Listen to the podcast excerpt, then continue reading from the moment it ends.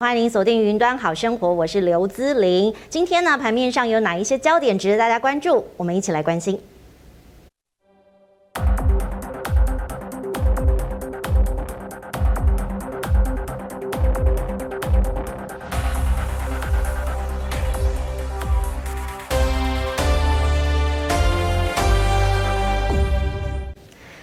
盘面上呢，其实从今年以来，大家都在关注的是航运族群。但是航运族群呢，紧接着其实呢，跟着钢铁发动了，还有很多船产，包括了塑化以及纺织、造纸等等，似乎也是盘面上大家值得关注的焦点之一。今天我们就请到了两位专家，跟大家共同来解析。首先要欢迎的是分析师陈维泰，志玲好，大家好。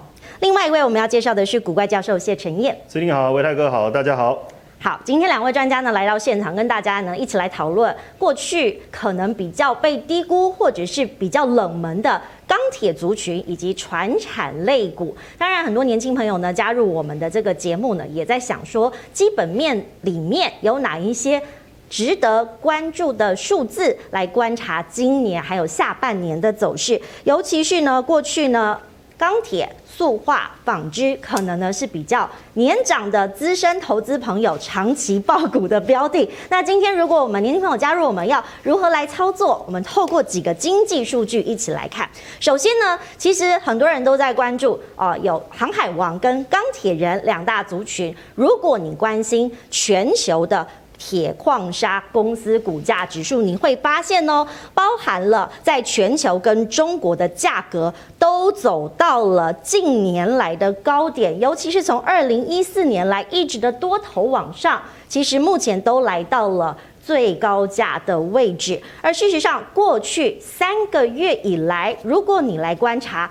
钢铁的走势也是非常的强劲，这近三个月的涨跌幅走势呢，你可以发现，从五月虽然从高点到低点，但是似乎多头来临，价格也一直往上走。钢铁的整体产业目前虽然还是在修正的阶段，但是似乎已经来到站稳高点的位置。会不会是未来盘面关注的焦点呢？尤其大家关心的是，欧美已经解封了，现在大家对于内需跟全球的需求都在做一个盘整的同时，未来传统产业，尤其我们讲的是原物料族群，有没有续涨的空间，或者是目前看到这个近三个月的高点已经开始盘整了？维泰，嗯，好。呃，我们讲到原物料的行情，基本上会去把它大概区分一下两个主要的一个原因，一个就是成本的推动，一个就是需求的拉引。嗯，好，什么叫成本推动？我们举个比较实际的例子来说，就是假设今天油价往上做走高，油价往上做走高，那那一些，例如说我们要这个刚刚新闻当中提到说，哎，因为航空的一个运价可能就往上做拉高。那航空运价增加了之后，那可能在销售物品的部分，那么价格就往上做走高。所以其实，呃，有很多的这种所谓的，例如说散装航运也是也是这样，嗯，啊，因为运输的价格成本推升了，然后导致它的运输这些商品的一个成本也往上做推升，这叫做成本的一个推动。那么第二种叫做需求的拉引。什么叫需求拉引？就是说，哎，我今天真的需要这个东西，然后呢，这个东西比过去的需求量还要还要大。那我愿意用更高的价格去做买入，例如说前阵子我们看到的这种大宗呃食品，例如说黄小玉啊、黄豆、小麦、玉米，哎，大家的需求开始做增加，那这样子呢，造成这个所谓的报价往上去做一个拉动。那回到我们现在的一个经济的情况，就是目前我个人观察到，就是成本推动有，因为油价部分已经。往上涨了好几个月了，是虽然说是属于缓涨架构，可是它确实往上去做一个推升的动作，这是第一个。然后呢，需求拉引也有，一方面是包括像除了美国之外，世界各地都在进行这个推动基础建设的一个部分，所以包括像钢铁，包括像水泥，甚至其他的一些跟基础建设有相关的这些的大宗物资原物料的报价都往上在走走高。还有就是消费者在解封之后，在解封之后，大家对于这种所谓的采购、采买那种心情啊，呃，这个有比较明显的一个释放。那从哪边可以看得出来呢？有一个指数叫做 CRB 指数，好，CRB 指数，那什么叫 CRB 指数？我们现在看这一张好了啊，先看第二张。嗯，先解释一下什么叫 CRB 指数。CRB 指数就是涵盖能源、金属、农产品，然后畜产品跟软性商品等期货合约的一个指数。它其实就是我们一般在过去我们当研究员的时候，会去特别去衡量说，到底市场上面有没有所谓的一个原物料行情。好，基本上从 CRB 指数可以去看。那它算是一个比较大的一个方向性，因为它其实包括像能源啊、金属、农产品，在过去来讲，大概都是一比一比一的一个权重。嗯。可是，在最近这几年呢，有稍微做个调整，能源相关的一些这个，我们看到所谓的一些比重上有往上做提升。好，所以其实最近可以发现到，呃，CRB 指数往上做走高，事实上呢，跟这个石油的报价往上持续推升有很大的关系。那 CRB 指数如果说走高的话，基本上呢就会引发市场上面所谓的通膨的疑虑。是。那这时候呢，联准会就有可能会去进行升息或者是其他的一些所谓降温的一个动作。嗯。好，那么看第二张，第二张是属于这种 CRB 相关的一个指数的一个部分。好，那目前看起来呢，从呃今年的这个四月份开始一直走到现在，它都是维持我们常讲叫做多头的一个架构。也就是每一波的报价上涨都越过前一波的高点，然后每一次的拉回都没有跌破前一次拉回的低点，这叫做所谓的多头的定义。是。那么黄色这条线是六十日均线导的平均的价格，然后呢红色线是二十日的平均的一个价格。所以如果说站在我们常讲的技术分析的立场来看，这叫做所谓多方排列。好，所以我个人认为说，目前看起来，在整个原物料族群的报价看起来是缓步往上做一个垫高跟增温，但是它并没有说出现过热。所以呢，不管是刚刚之前所提到的钢铁，或者是航运，我个人认为，其实目前来讲，如果就就整个市场面来看，报价的部分并没有出现过热的情况，也就是说，不会说出现急着要升息的一个压力存在。嗯，如果说没有压力，其实后市似乎还是有一些多头或者是往上攻的力道。我们来观察一下，因为讲到钢铁呢，过去大家如果以钢铁这两个字哦，范围非常的广泛。那我们就用产业的角度来看一下，上游、中游跟下游各有哪一些产业哈。其实大家如果在盘面上最近关注，会觉得钢铁有点涨不动哈，因为如果我们大部分呢在台湾这个中游产业呢，这个冷热轧、好钢卷、钢筋、线材等等的，其实过去大家都会说受到基本需求的影响，可能呢就是因为需求带动了股价，还有他们涨价的这个情况，所以呢股价似乎。希望可以带动营收的预期心理下，就会跟着走扬。那下游产业，我们看到有很多的金属制品、机械设备、螺丝螺帽等等，这些呢都是比较依赖订单式的这个数字来支撑哦大家消费的信心。那如果是上游产业呢，其实我觉得最近也可以观察，因为过去呢大家讲这个钢铁人的这个中钢大牛股哦，似乎动得很缓慢，所以大家觉得说，诶，如果要关注的话，其实不锈钢也是一个很好的族群哦。我要请问谢教授。如果我们讲这个，虽然上游产业啦，我们看到这个废钢啦、铁啊、煤啊、矿砂等等，在台湾这个不锈钢的族群，似乎也是最近受到股民关注的焦点之一。其实钢铁过去并不是大家非常关心的啦，除了为了那个雨伞跟保温杯以外，股东会赠品吗？对，会去特别关心。我交了两只，没有两只哦。然后我发现这个照片，大家会不会到时候酸民会说，呃，这个与广告不符，内容物不符。基本上，我最近还出一个糗，我在上节目的时候在讲钢铁哦，因为说真的，以前我们在做研究员的时候，嗯，因为这个维泰哥也知道，船产没什么人要跑。说真的，你你你配去被传产，就是被打入冷宫了。对，因为传产是所有的人一个人顾就可以了。你钢铁，你还要去现场，你要参加什么法说啊？你然后因为去就是大家也不知道，就看钢铁厂。对，看看数字就好了，你不用参加。对，所以我前我之前出一个很糗，我在讲我讲热咖冷咖，然后就有网友说。教授，不好意思，你熟那么多，你要不要上一下那个教育部网站？那念亚，嗯，然后我说啊啊，抱歉抱歉，哦，要赶快道歉。所以你就会发现说，其实过去很长的时间。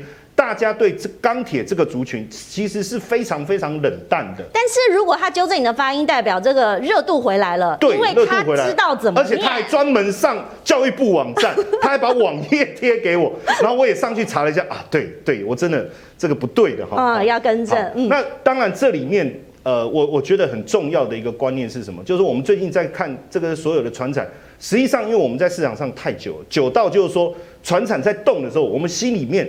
因为我们那种潜意识就觉得说，船产能起来吗？那我 call 你。对，那我朋友就说很简单，你就把它加一个电，比如说中钢电哦哦，比如说长隆电 哦，阳明电，这样你的观念就会改变哦。我说这个对，好，那基本上刚才维他哥讲到一个非常重要的关键了。其实最近他说整个这个 CRB 带动整个景气上来，没有过热叫增温。最近有一部电影，我觉得可以呼应现在。油价一直大涨，叫黑寡妇，这个就是我觉得有这个有价一价格再继续涨下去，会很多寡妇，那那可能大家都很很猛，价格涨得很猛。是，那为什么要这样看哦？实际上，我觉得这一波的原物料的上涨跟过去最大的不同是什么？你去想说，为什么运价会持续大涨？那船上面一定要载东西，载的是什么？如果今天不是景气的增温，不是原物料价格的一个增温，实际上航运的价格不会走这么久。所以归根究底，景气的上升其实原物料族群，而且更重要的是你的一个基础里面，钢铁是非常重要的。是。那刚才志玲讲到的这个不锈钢啊，实际上整个景气升温最重要的一个环节，一定是房子越盖越多。是。到最后，你的不锈钢的需求一定会大幅度的提升。所以为什么最近美国的这个不锈钢大厂一停产？哇，那不得了了，连这个这个呃，台湾一家公司叫大成钢，它是美国前十大的通路商，他就说最近突然之间转单就急单就涌进了，哦，就出现这样的现象。那我们也看到，比如说呃，这个最近的两大美国钢铁公司哦，嗯，一个是美国钢铁，一个是克利夫兰克利夫斯哦，嗯，实际上钢铁的价格这一年股价哈，这一年来其实已经涨了两倍多，所以它不是不会动。它已经持续的一直在增温，一直在上涨，反映的是什么？就是我们刚才讲景气上来这件事情。因为炼钢除了废钢以外，哈，是炼一个生钢炼钢里面，你第一个你要有铁矿砂，第二个你要有镍嘛，哦，包括你不锈钢在炼的过程中，哈，嗯，那这两个价格也发现其实持续的一个大涨，所以它反映的是什么？就是原物料上景气上升的过程中，原物料的价格受到的推升不是单一的面向。而是一个全面启动的过程。那我现在担心的是说，这样的一个现象会持续的一直走下去。如果持续一直走，那是不是回到国内有没有跟国际联动的可能？因为过去其实大家看电子股很明显嘛，我们都跟着美股的趋势走。但是有人就说，哎，其实如果回到台湾，好像钢铁跟国际联动的状况似乎非常的薄弱。教授，如果我们以个股来看，真的有迹象可循吗？呃，其实当然这一波台股的钢铁在走，大家最熟悉的还是中钢、中红这一类的。嗯，所以一开始的时候，呃，我其实我有一天哦，我看到中钢涨停板，其实我有一点受到惊吓。我当天下午马上去行天宫，因为我很难接受，就是说，对我真的吓到。中钢这样这么大的一个大牛股，你怎么可以涨停板？这背后有什么我不知道的？难道我已经脱离市场太久？所以我觉得我其实是小小白，就是说股市里面的小白，因为连中钢都可以涨停。但是我觉得接下来大家要开始去思考的是，如果未来整个钢铁族群的带动是因为基础建设，是，而且这一次是由拜登的大基础建设来推动的话，那我觉得就我们的钢铁族群来讲，你能不能呼应美国市场？我觉得这才是关键。是哦，如果它不能呼应美国市场，反而后面的续涨的续航力，我觉得会稍弱哦，我觉得会稍弱。但但是呢，很妙的就是说，真正呼应美国市场的，其实在这一波里面，比如说像大成钢或是春雨这两个哈，都是呼应美国市场。因为大成钢它是美国不锈钢通路市占率百分之十，是美国前十，算是前四大。嗯，那春雨主要也是销美国，就是螺丝啊、螺帽等等。哎，其实这两个股票啊。最近第一季的获利都不错，是，而且我看这个营收成长率很惊人，因为像大成钢今年累计营收就超过六十趴，而且五六月的营收的成长分别五月已经超过一百趴，六月超过九十趴，哎，可是很奇怪哦，就是股价推升的力道稍弱哦，稍弱，但是我要跟大家讲哦，未来真正下半年。整个钢铁市场的关注点应该确实会落在美国的基础建设，哦，所以不论像大成钢这种以不锈钢通路为主，因为刚才也讲到，真的起来会是不锈钢。另外一个螺丝螺帽，哦，这个部分要锁紧、锁好、锁满。所以对春雨来讲，我看它这呃今年营收成长也已经四十趴了，是，哦，获利也上来。所以如果未来大家对呃拜登的基础建设以及钢铁下半年市场的景气有兴趣的话，我觉得可以关注一下这两个的动态。其实蛮有趣，因为最近台北股市在动，然后高雄的朋友都很开心，因为钢铁的这个族群分布在这个中南部地区比较多哈，他们都会说，哎，其实最近行情很好啊，你们在讨论什么呢？所以我觉得也很有趣的是，因为营收的新高哈，不管是公司本人或者是哎投资朋友，可能都会觉得说这个股价似乎有表现在盘面上，但是营收会不会真的完全联动？好，可能有一个问号。我们要来看的就是中钢跟中红。因为过去中钢的确走势蛮强势的，但是似乎在七月份又开始有点动不了了。大家就很好奇，是说这个航运钢当初跟钢铁是连挂的哈，走势图，如果你仔细把这个两个两张图叠起来，你会发现哇，这个走势似乎是一模模一样样。但是最近七月开始脱钩了吗？我们先来看他们的营收数字。中钢的六月份的业绩出来了，哈，年增率超过了六成二，而且觉得获利含涨，未来会持续的增加。所以其实你可以看到啊，他们六月份的营收呢是高达了三百八十八亿元。那么如果呢以这个月增年增，大家呢都会觉得哇，这个业绩大好哈，获利会水涨船高。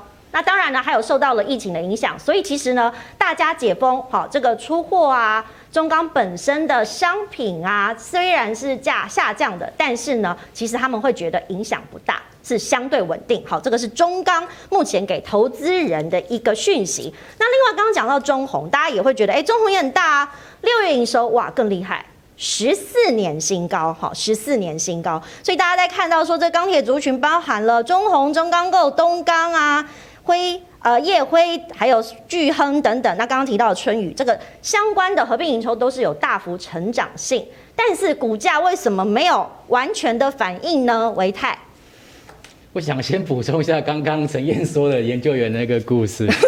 身为过过去研究员很多，对对对，都会有一些心酸血泪，你懂吗？你懂吗？哎、欸，其实我不是心酸血泪，不，我我是心酸。没有没有没有。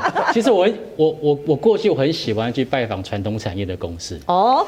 因为我觉得两个原因，第一个是我个人认为传统产业的公司比较有人情味。嗯，你说去科技公司，对，不用穿防尘衣啊，然后签一堆 QR code 保密协定啊。我说的那个叫做相对性，不是说电子业不好，是说它相对比较有人情味。好，这是第一个。然后甚至我们扣完公司，假设我们今天上午去扣公司，中午还邀请你留下来吃饭。嗯，对不对？他吃的还不错，因为他觉得，尤其是南部的公司，他知道我们是从台北下去，对，我们台北搭车或者坐高铁下去，他们会特别就好像。有这种有朋自远方来的那种，还会有伴手礼。对对对对对对对对对对对，就是我觉得还有这样这样的这样的这个这样子的一个情况。那至于说股价的变化，其实跟市场上面的对这个类股的一个怎么讲吸引力有关的，所以这不能怪这个产业是不是所谓的夕阳，不是，就不能不能够这样讲。好，那至于说钢铁股或者其他的传产股，因为钢铁股好了。我个人认为，其实他们跟报价比较有关系。像刚刚志玲所提到的那上中下游哦，我说真的，其实跟报价有百分之八十的关系。嗯哼。但是下游的部分，我觉得比较冤枉。嗯。为什么？你从从从以前到现在，你没有听过螺丝螺帽会涨价的？对啊，都是一样，很便宜的价格。还是西迪亚给哈，就是看大大家的拼量嘛。OK，好，那。上游的部分基本上就是跟着国际的报价在走，嗯，可是国际报价在涨，我们台我是我们的报价也不一定能够涨得上去，很少看到中钢它的报价会连续性好几季的上涨，基本上不会。为什么？因为其实中钢它肩负着就是要照顾我们中下游这个钢铁产业小公司的一个重责大任，所以有一句广告台词叫做“番茄”。红了，医生的脸就绿了，对不对？嗯，在钢铁业是这样啊，是中钢的这个业绩红了，下游厂商的脸就绿了，因为他当他要去调整他的一个报价的时候。嗯，那基本上下游的就就是直接就是反映着我成本增加。是，那我中下游看到我的成本增加，可是我并没有办法转嫁到下游，因为你不会看到什么电线电缆要涨价，你不会看到什么螺丝螺帽会涨价，你也不会看到铁钉会涨价，都不会。嗯，所以它没有办法完全转嫁到终端市场，所以它的毛利就相对会做一个比较比较属于这种压缩情况。所以你会发现到钢铁产业很有趣。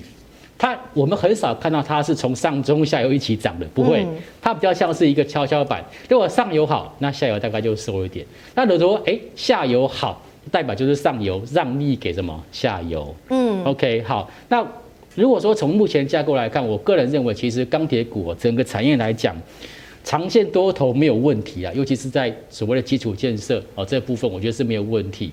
可是我们从它在最近这个股价走势跟之前相对来比较的话，我只有一个很明显的感触，就是正乖离过大了。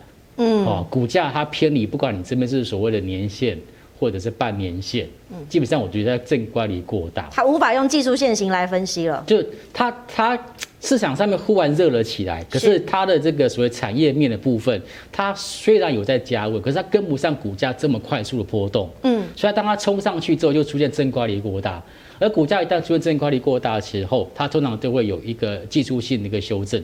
可是我要特别看这张图，是说，你看哦，这个技术性的修正，它其实并没有说呈现就是持续走低的架构，它还是维持一个相对高档的一个强势整理，高档波段整理啦。对对对，所以我才说，哎，可能短时间之内他们没有马上的一个表现，但是呢，今年下半年还是有机会，嗯，甚至明年。所以，如果明年有机会的话，大家也在看说这个大行情，好像还有一些上中下游可以关心的个股，我们一起来观察哈。因为刚刚其实维泰哥有跟大家来提醒，那因为呃大家都说我们都是股市小白，所以我们一起来理解一下钢铁股的这个大盘点跟上中下游的个股哈。如果以供应链来说，我们刚刚讲这个上游嘛，我们提到了这个。呃，煤、铁矿砂，哈，就是比如说中钢啊、东河钢铁啊，哈，大家都比较听过的丰兴，好，威致。荣钢等等，那另外呢，你也可以看到，我们刚刚有讲到不锈钢胚，哈，是唐荣跟荣钢。那如果是冷热轧的钢板卷，哈，你可以看到，哎，其实这些股票或许你过去或是妈妈们，好，都会很有印象，因为过去他们相对的比较稳定。比如说还有呃高高新昌，好，第一铜、春元、中鸿等等。那钢筋的部分呢，你可以看到还包含了威致跟海光。线材的盘源，哈，有中钢、哈叶兴、春元、春。与关田刚、巨亨等等，那。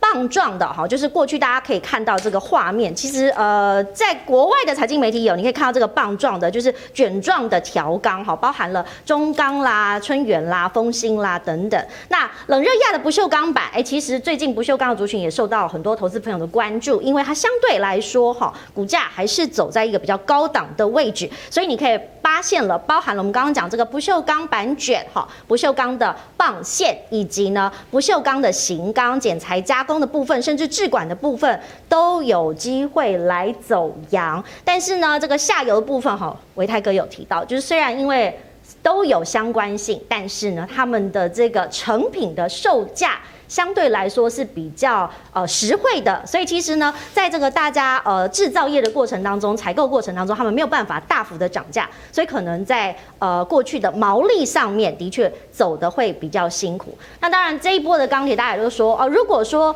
哎我们的价格涨很好啊，但是运输的成本涨哎，那运输的成本涨要不要转嫁到我们终端的数字呢？大家说哎，如果你这个好售价增两倍，股价会。增两倍吗？那你要不要扣掉营运的成本？哎，大家想哦，如果运输这些大型的钢条，哈，我们讲的航运股，那那么航运股获利，可是会不会钢铁业受害？呃，我们看一下这个是这个航运股的一个周 K 线的一个指数哈，那其实跟刚刚的钢铁类股也差不多啊，是，它其实也就是一个快速往上做一个喷出，然后它的股价呢也是距离。不管是年线或者是半年线出现这种所谓正乖离很大的一个情况，所以我觉得其实，在航运股目前看起来基本面 OK 没有问题哈，呃也很透明，但是就是股价它涨得有点快，啊有点跟不上，所以它进行这个整这个一个修正。但是在航运股的部分，其实我个人觉得说，它在反映就是市场上面原物料的一个部分来讲，它其实。也没有办法百分之百就是转嫁到下这个中下游的一个消费者了哈，因为其实不要说不要说其他人，像我们买卖东西基本上也稍微也也也会稍微就有点就是会谈谈谈价格。那因为在这次真的是从上游到中游，就是从货柜的这个仓位到货柜的那个数量，甚至说包括那个船只的一个数量，基本上都是呈现短缺。这可以是近十年来基本上很少看到的情况。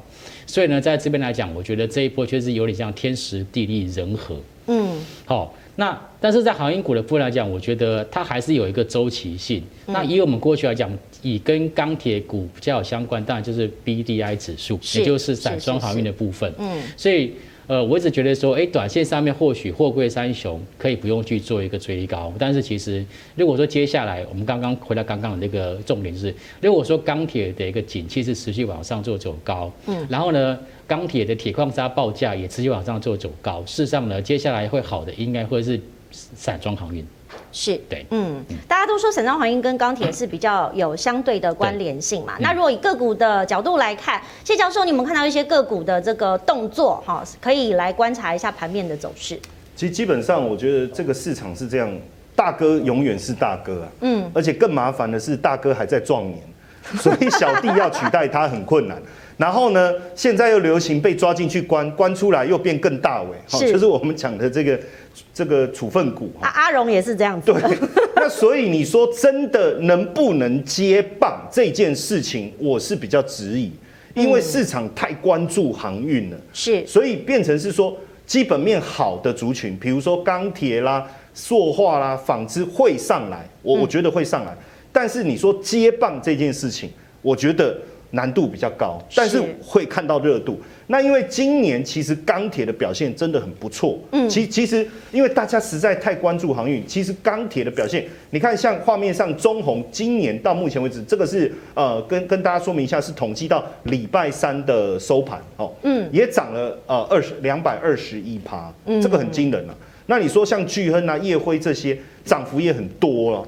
所以不是不涨哦，所以它其实是亦步亦趋的跟在大哥的身边，静静的，而且他们也学着轮流抓进去关呢。嗯，你知道吗？都有在模仿大哥，哎，大哥被关，我们也进去做一下，出来以后也变大我一点。可是他们一被关出来以后，大哥又进去了，所以永远追不上。我觉得现在的问题在这啊。嗯，那当然，你看塑胶相对来讲，原物照道理景气的增温，油价的上涨，对对，塑化族群来讲应该是好。就而且就过去我们来看。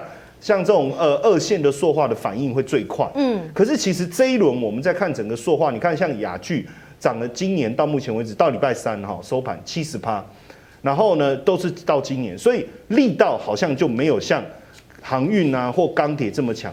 最主要原因其实都不是出在基本面，最主要原因其实都是市场关关注的程度，嗯，就大家太爱或这个海运了，然后大家都在聊海运。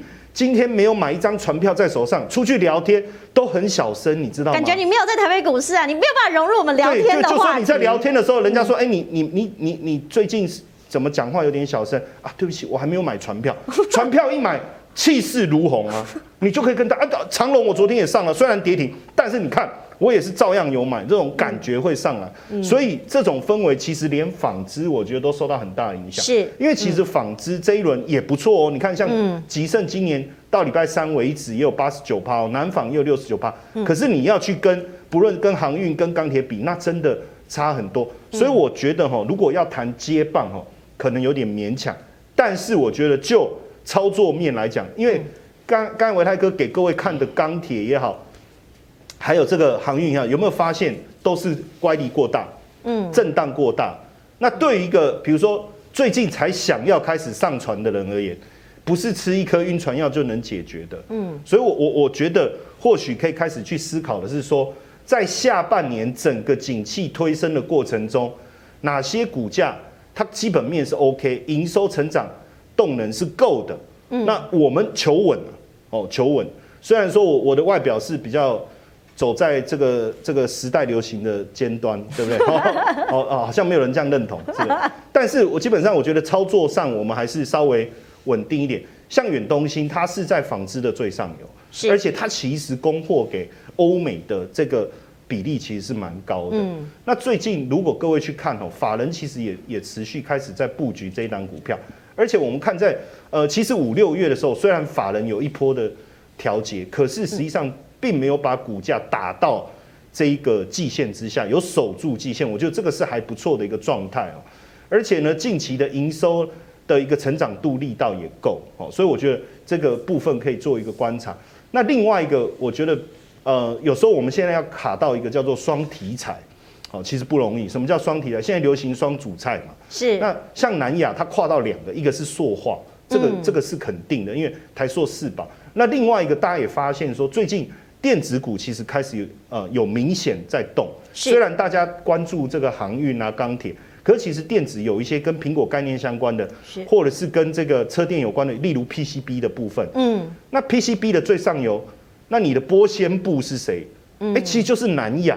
所以说说到底，如果电子股未来的发展是有机会的，那南亚它也有机会争这这这个卡跨到这个领域，所以它算双双主流、双主菜。那最近的营运表现，尤其是第一季，我看它的。获利还算是蛮惊人，因为第一季 EPS 赚了二点二三。对，台塑四宝最近也发布营收嘛，这个是史上的新高。但当然，大家会觉得说，你第一季赚这么多，未来油价如果没有办法在，万一油价跌哦，没有办法再维持高档，会不会受到影响？但是我刚才讲南亚跨到双主流嘛，如果油价维持高档，对它还是有利的。嗯、那另外一个就是说，在电子的部分如果上来，对它也有利。所以假设说今天，呃，我觉得也不讲，不是说一个接棒的概念，但是。在市场高度震荡的过程中，如果我们希望能有一个比较稳定，而且跟上欧美解封以后的这种消费啦，整个带动起来的一个氛围的话，嗯，我觉得也可以往这个方向去做一个观察。嗯、难怪谢教授是妈妈的最爱哈，因为他讲的这个稳健，就是呃蔡澜族跟妈妈最喜欢的这个标的。其实因为受到限制啊，要不然其实我是很希望帮很多妈妈解决他们女儿另一半的问题。哦，是这样子的。所以回头我来回来看，因为刚刚其实谢教授有讲这个部分，那塑化纺织的确有一些相对稳健的标的，但人气真的就是上不来。我们可以从一些数字来看說，说他们有机会接棒吗？还是说接下来我们关注个股比较保险一点点？嗯，其实塑化纺织哦，就其实刚刚那个陈燕有稍微提到哦，那我我个人认为说，其实塑化纺织第第第一个就是我特别看了一下他们的获利状况，其实。有比去年好，但是没有好到说像航运股这样。嗯，那投资很现实啊，啊，我就这么一笔钱，你要我投，当然就投那个爆发力最好的，所以他们就变成说，变成是 second choice，就是啊备选备选被备选。嗯，那但是同样的，我们看一下，在我们现在看一下纺织好了哈。是，纺织其实呢，呃，在今年我认为说比较比较倒霉的地方，是因为什么原因？是因为冬奥。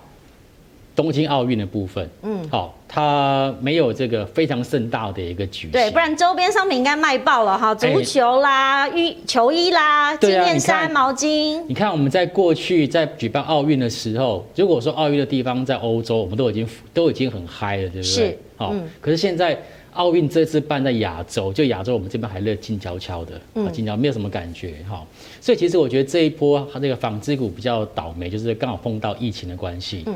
所以它，但是它的整个股价的表现也还是有冲一波。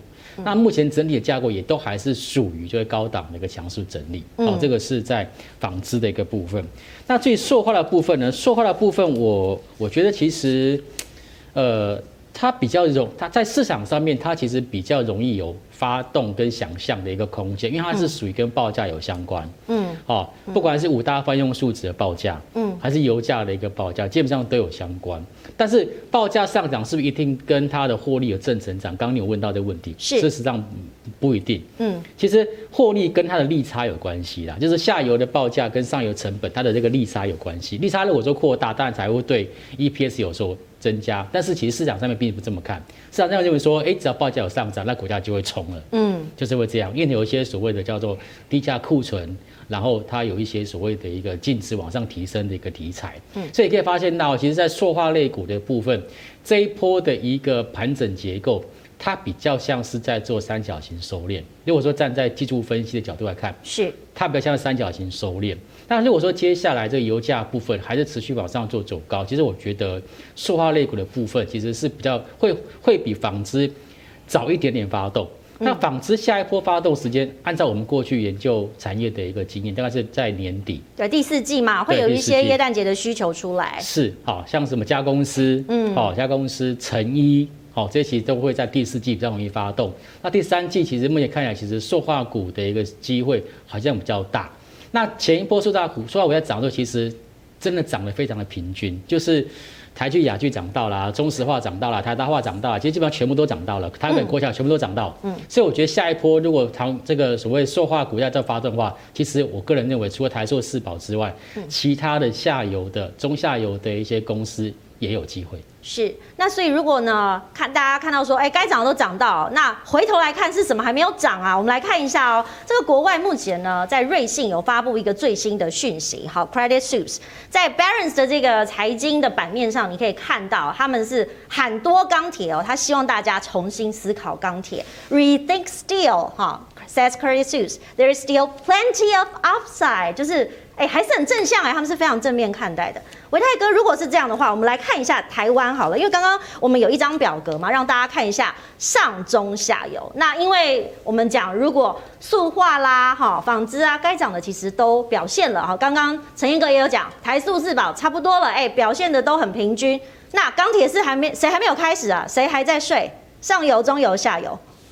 其实这一波。钢铁股也都上中下都有涨到，也都是有涨到，所以我个人倒不觉得说谁会比较没有涨到，或者谁还在睡，但是没有。可是我刚刚有特别提到，就是说，其实在整个的这个股价的表现上来看，我们来看一下，在今年前六个月份累计营收的排行榜，在钢铁里面。第一名是五零一一的九阳，第二名是五五四三的恒鼎 KY。嗯，这两档大家可能都不是那么熟悉，它都是属于中小型的钢铁股，然后做一些，例如说特殊扣件，是类似相关的一些个股。好，那运仓跟进春其实刚刚在资林那个手板当中有提到，不锈钢相关的啊，不管是棒线或者是板材。好，它是比较去中小型的。那这些呢，还有世纪钢，世纪钢可能就是有搭上这个所谓的风力的一个题材。所以其实，在前前五名当中，基本上他们也营收快速成长，大概都是属于一个中小型股。可是即便是如此，你看到它在今年第一季的 EPS 其实还是很就是就是有点点就是没有大家想象中这么好。对对对对对，好，这个是一到五名。然后呢，在六到十名的部分，这大家可能就稍微比较熟悉一点，包括像千兴哦、烨辉，刚刚刚陈彦所提到的大成钢、还有新光钢跟强兴，那他们都是属于成长大概六六成以上的一个公司，那也一样，EPS 其实也都是还好，也都还好。那北比跟股价净值比基本基本上也都还好，所以我个人觉得，其实钢铁股要动了，基本上。跟它所呈现出来的这个 EPS 的一个状况，其实没有绝对的关系，反而是市场上面的题材。嗯，那题材的部分来讲，按照我们过去的经验，包括法人、包括投资人，他们其实对于两个族群是比较熟悉的。第一个就是不锈钢，为什么是不锈钢呢？因为第一个不锈钢的报价很透明，就是铜铝镍。哦，这个叫铅锌啊，这个所谓的一个非铁金属的报价，尤其是铝啦、镍啦跟铅跟锌的报价，这个基本上跟不锈钢有很直接的关系。因为不锈钢的在成本架构里面，基本上呢，这些所谓的锌啊、铝啊、镍的报价，大概占他们百分之四十到七十，搞不等的一个不等的跟一个一个一个情况。所以不要说一般的投资人啊，法人也比较喜欢看不锈钢，是那比较看得懂。啊，对。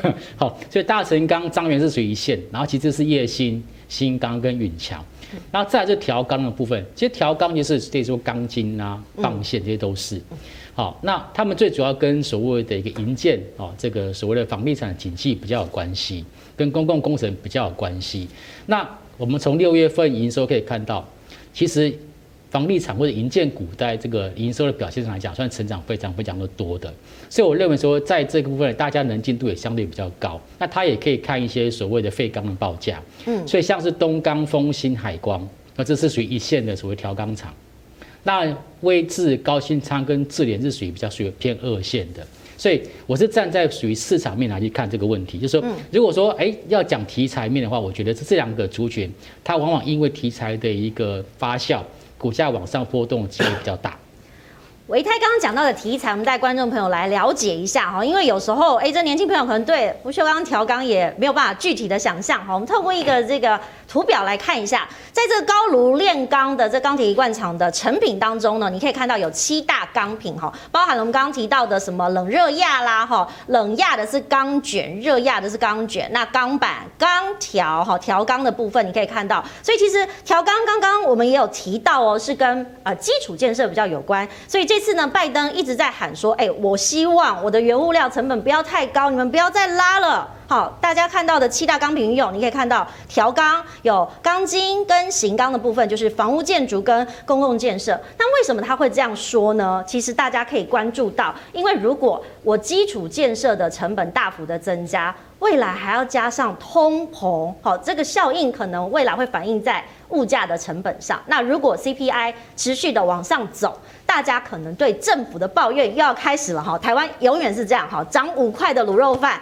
就会上新闻一个礼拜。所以如果说这个全球大家在经济的考量上面，哎，谢教授，你是不是看到一些原物料的上涨，好像会带动未来经济的走势？因为基本上哈，如果我们过去我们在看整个报价的一个上升呢，大部分看到的是比较片面的，是，也就是说可能只有油价涨，哦，或者是说呃只有塑化涨，或者是呃钢铁的报价有一个短时间的一个上涨，但是这一次我觉得最大的问题是什么？就是从整个货柜开始的物呃价格开始暴升以后，我们看到连散装的部分，然后铜价。铜价持续的大涨，大家就当然会去找理由啊，比如说电动车什么的。然后我们看到连农产品的价格也大幅度的上升，橡胶，实际上现阶段会有一个问题，就是说，如果是集装箱指数大幅度的上升，就货柜指数哈，你看像过去一年涨了两倍，那我们会觉得跟我有什么关系？我又不会坐在货柜里面出去，嗯，就跟我没有关嘛。那你说 BDI，其实我们刚才这个维泰解释了很多。但是可能很多人还是不知道说啊，那那跟我有什么关系？但是如果黄豆大幅度上涨，未来豆浆就没办法买一送一了，对对不对？嗯、豆浆的价格啊，它悄悄涨。而且我最近已经发现几个事情，像我去这个，我很喜欢夏天，我就喜欢去便利商啊那个超商。第二件六折吗？哎，第二哎，你怎么知道？哦，啊，如果他讲买三件送一件，我就会买三件。我这个人就是很很容易就是掉入那种陷阱。嗯，哦，那。冰棒的部分，我觉得最夸张。我发现涨了四成，因为夏天一定要买冰棒，然后我就一买，哎，奇怪，这个冰棒的价格，而且我是到很便宜的那种连连锁的那种超商，嗯，我就发现怎么涨这么多？你不要看哦，铜的价格上涨，你说这些都跟我没有关系啊，我又不开电动车，对不对？好，但是问题是原物料如果是全面性的上涨，纸浆的上涨，全部都涨起来以后。终端的价格它真的不调吗？嗯，一定会调整。虽然你说他会跟你玩一些呃第二件六折，但是他第一件涨了两倍，然后第二件给你打六折，我都不晓得我们到底有没有被优惠到。是透过数字游戏会改变，而且从这里面啊，更可怕的事情是，我要跟大家讲哦，该维泰跟大家教的这个 CRB 哦，嗯，你看最近一年涨了五十趴，是，而且我跟大家讲，这个其实只是一个开始，我觉得绝对不是结束。虽然联总会一直认为通膨是一个短暂的现象，嗯，好了，那这个短暂，也许今年我们要面对吧。我我觉得，因为我自己都已经感受到，像刚才唯泰说卤肉饭涨五块会被人家踏伐，对不对？后来我发现，哎，凉面涨，大家好像不会攻击哦。最近凉面既然涨价，哦，没有，那是因为没有被说出来，大家还在关注疫情，还在搜寻，对，不然他们又要遭殃了。贡丸汤，我发现贡丸少一颗，哎，它没有涨价，但酱有没有涨？然后，因为最严重的，我觉得是生产者物价指数，因为整个市场涨价的过程，它的推动是这样，原物料一定会毫不客气的就一路大涨，因为它没有在管你的，而且它从来没有回头啊！你看 Seven 的价格，终端售价是永远不会往下调，对，永远是往上。原物料它是一个供需平衡下的结果，所以它不会管你能不能转价的问题，是它就是拼了命涨。嗯、好，那对生产者来讲。它生产者物价指数受到影响的压力会很大，能不能转嫁给消费者是我们在关心的。通常转嫁的速度会递延，会比较慢转。可是最近我们已经发现，你看，像这个呃 PPI 就是生产者物价指数，以年增率已经超过，已经达到十八趴，这个很大很惊人的。那现在密西根大学他们会一直做一个东西叫通膨的预期。嗯，你看现在的物价，其实你的感受不见得很高。但是大家会，他会去预测，他对近一年的通膨的预期已经达到四点二了。嗯，那这个是一个呃蛮惊人的一个物价上涨的一个过程啊。那这个部分当然其中有一个东西的推动会有影响，就是对我们企业主来讲哦，它的成本有没有提高？是你说呃传统呃制造业原物料的上升一定提高，这个我们不用再解释了。但对服务业来讲，很明显的时薪的增加，势必会推升它的成本。所以这些都全面性的在动。所以我我一直觉得说，接下来我们可能要面临的是什么？就是说所有东西都在涨。然后要不然就缩水，它没涨价，但是它体积变小了，哦，或者是说它的咖啡杯一样大，但是奇怪，怎么里面只有半杯？嗯，哦，类似这种情况开始出现的时候，你会发现你自己的压力也会变大。哦，所以所以说到底还是要想办法靠投资啊，因为只能靠投资才能解决这个通膨的问题。对，靠投资把它赚回来。因为过去大家可能在看到这个涨价的部分，哈，都会觉得说啊，就是消费者心态嘛，希望它可以控制在一个应有的合理范围之内。政府同样也是有一点相怨啦，在做这样的事情，但是事实上。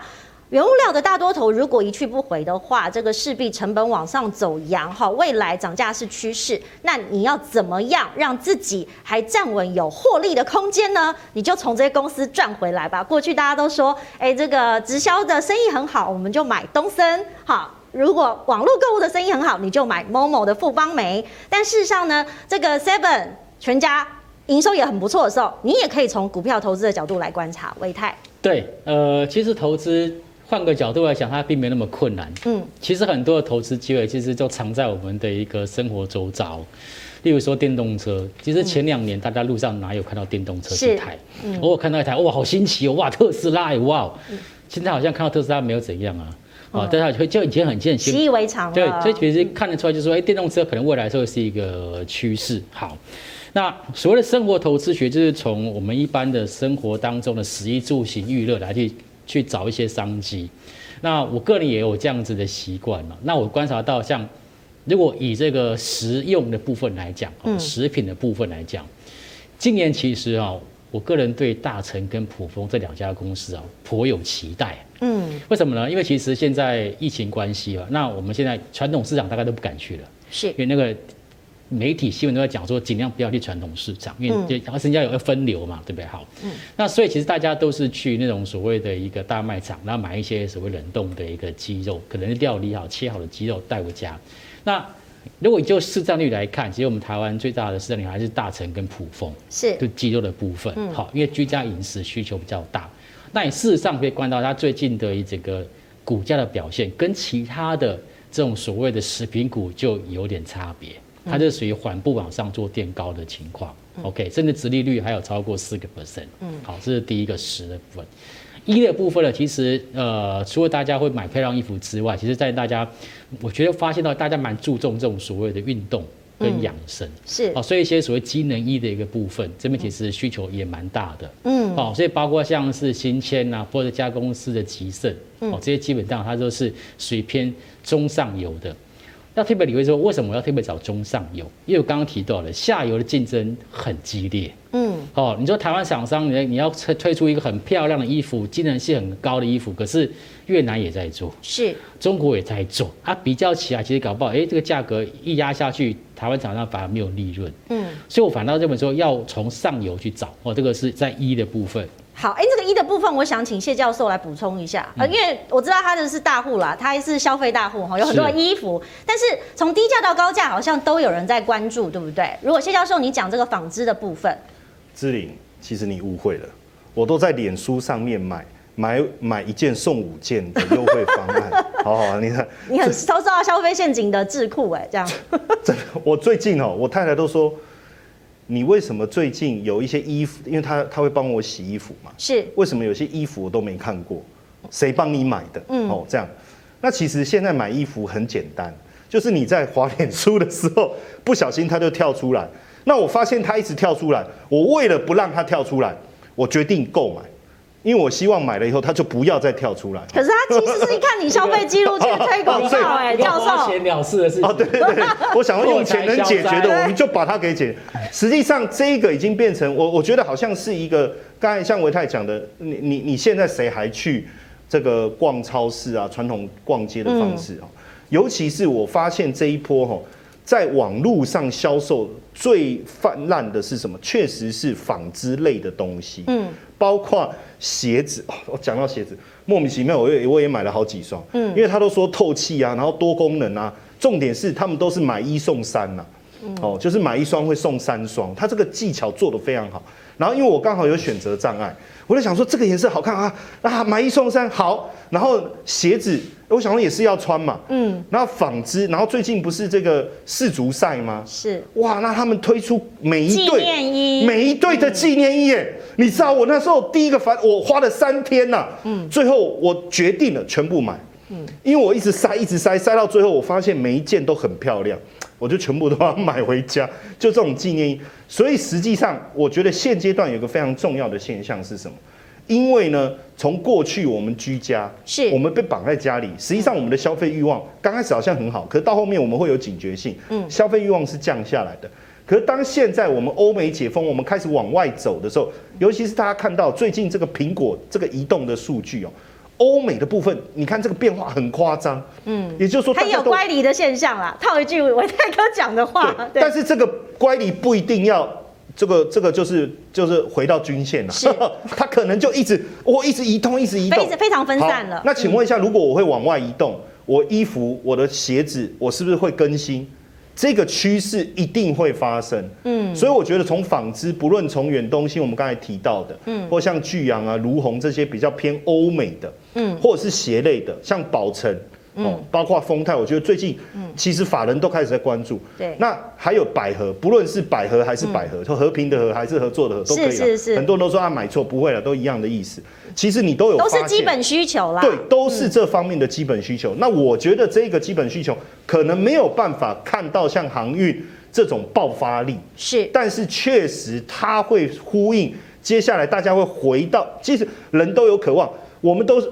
就现在，你看芝林的口罩还会跟衣服不一样，一直换，对不对？必须要搭配啊！对，一定要搭配啊！那所以你说，像我们出去，难道我全我我我衣服都不换？我们也希望有一个比较新的一个崭新的一个面貌来呼应哦。所以这个部分的需求会随着大幅度的全球的一个解封哦，有像美国，连英国也是各个旅游都在开放，嗯，那这个的热潮会会整个呈现出来。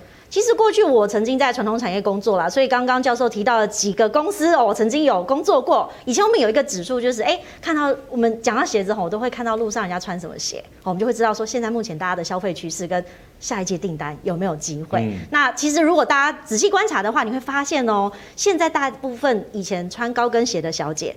都穿 Nike 或爱迪达。好，第一个走路很方便，第二个因为很潮，所以其实你就可以去想象说，哎，它的上中下游有哪些？比如说橡胶啊，哈，纺织啊，哈，染料的颜色啊等等，这些都是生活中投资的小亮点。那如果回到维泰哥，我们看到这个未来，刚刚教授说未来解封可能有望嘛？那加上十一住行的基本需求都大增的时候，还有哪一些值得我们来关注？好，刚刚是讲了十个亿，我们接下来看。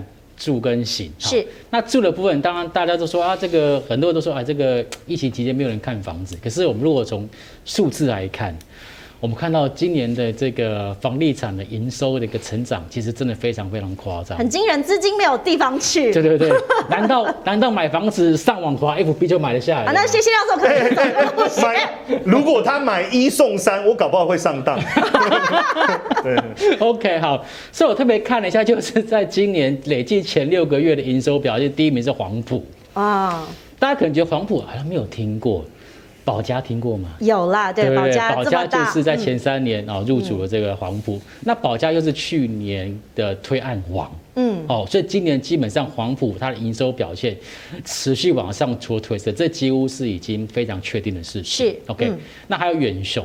远雄其实呃推了非常多的这种所谓的一个商办，或者是住宅哦商商办比较多，所以其实这个也是搭上这一波，例如说台商返乡的一个让的一个商机。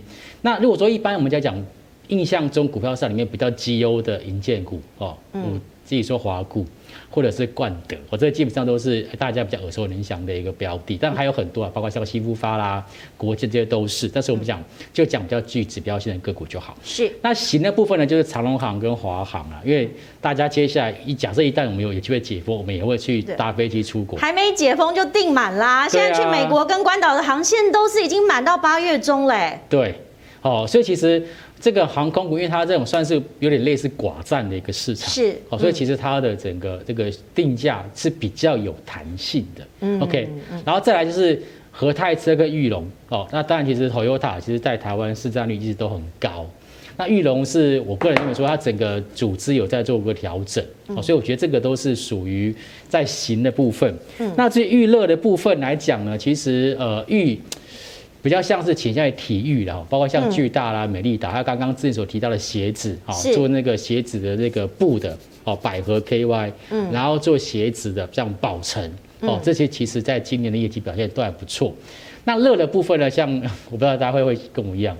现在已经有人在揪唱歌了，你知道吗？可是都还没有开门呢。其实好乐迪的门都是关着的。对，这已经已经有人在揪了嘛，就说哎，怎么什么时候解封，我们要去唱歌哈？就对。那我相信很多人都是这样哈，又是一些学生，所以好乐迪哈，然后还有新象跟华裔，嗯，就是在手游的部分，嗯，哦，所以其实像这种所谓的大家宅在家不知道干什么打电动啊，然后会造成他们的一个手游业绩的成长，我觉得这个是非常好的一个观察。嗯，居家概念股，那当然其实最常。去便利商店消费的谢教授，哈，也有观察到一些食品股的业绩也跟着好，对不对？像泰山啊，什么，所以、呃、台湾的那种乖乖，你都可以看出它后面联华食品这个都是上市公司，哎，对，实实际上我我觉得这一波哈很有趣哈，就是说食品股照道理在整个景气上来、原物料上来的过程中，应该是受惠，而且按照我们过去操作的逻辑，是，尤其是我们过去最喜欢在夏天的时候之前去布局饮料类的股票，好。